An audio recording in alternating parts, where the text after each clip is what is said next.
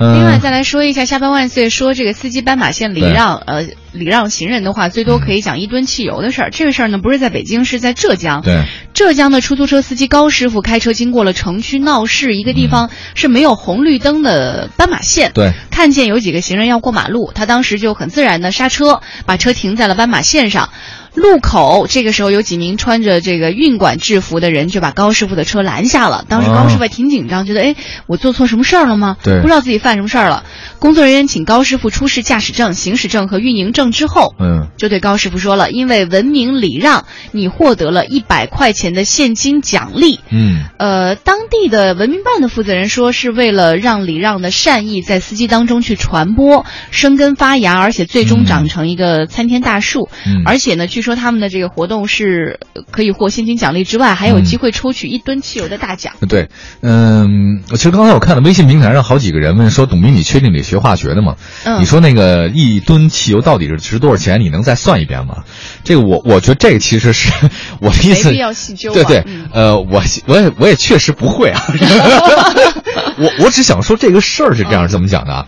我觉得不应该讲，嗯，应该很罚，就说你违法的人应该罚。那就是因为现在礼让的少了，所以他选择对，这是奖嘛我觉得你看啊，他其实把法律跟道德这个奖励之间呢画了一个等号。你看，法律规定的是你应该不是这个是错的还是对的，对吧？嗯。而道德的话呢，告诉你的话呢，这是你应该做或者不应该做的，嗯它是一种不是犯法的事儿。嗯那请问你在斑马线不礼让行人，是不是违反交通法了？嗯你既然是违反交通法了，你他是遵守遵守法律这块儿的话，应该是法律道德为准绳而来看这个事情的，嗯对吧？那你就应该以法律的准绳说，你到那边应该遵守，那你停了就停了，不应该讲。你要是没停，我得罚你，这是对的，而不是应该用这种道德的方式去判断法律上的一个问题。嗯。我知道我讲的比较深，我 知道，但不，但是我我我你你大概懂我意思了吧？不觉得明白啊，明白了吧？哎，对这你刚个刚那句话让我觉得有点意 外。 嗯不是你那个懵懂的双眼啊，就是我觉得这事儿他本来就应该这么做嘛，对吧？他应该惩治那些不遵守的那个人，他遵守是对的，因为你知道吗？现在我们在这个街头啊，啊我们看到更多的就是惩治的，那就应该罚。